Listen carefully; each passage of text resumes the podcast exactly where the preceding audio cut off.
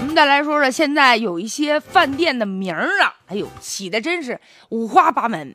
您见过那种奇葩的吗？这两天这不在株洲啊，记者就发现有一餐馆的名儿起的啊，呃，我把这名儿念一下，嗯，叫“妈的厨房”，妈的厨房。我跟您说，我就不好意思把那重音我读清楚点儿，您您读读试试，那不是骂人的话吗？怎么想的？这店老板有没有点素质啊？你这什么厨房啊？还有附近有一家餐馆，那名起的更夸张，叫“小三儿不等位”。小三儿不等位是吧？你们家这都来吃饭的什么人呢？啊，还有一个一个酒吧的名字叫做“马叉虫”，一般人没反应过来，马叉虫是什么呢？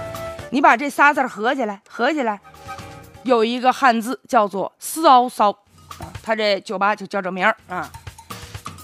酒吧叫这名儿，让人挺有无限遐想啊。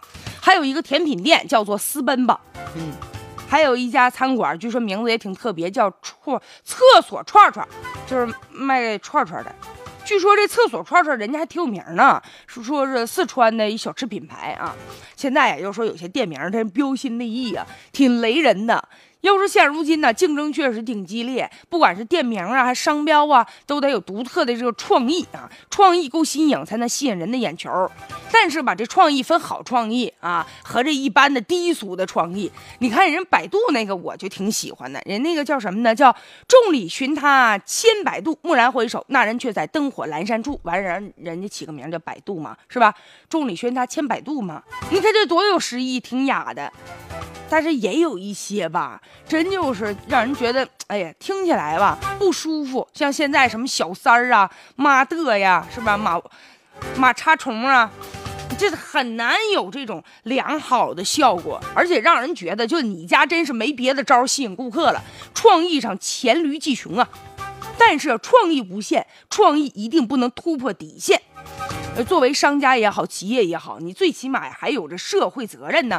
那些恶俗的一些字眼在招牌上出现呢，说明商家没有内涵啊。还有就是什么呢？挑战了我们的道德底线。最主要，你对青少年呢会造成不良的影响。咱都告诉孩子啊，不能骂人啊。你说你，你这是拍别人这什么什么的？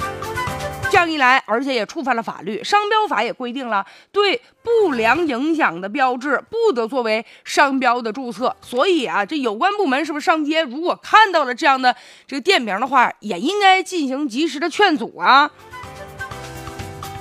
而且广告法也规定了，你这广告内容你不得妨碍这个社会的公序良俗啊。所以作为消费者，咱们呢不能盲目的好奇，就像这样的店，哎呀，去都不去。你不小三儿不等位吗？俺们都不是小三儿，俺们都不去，对吧？这这名儿改改吧。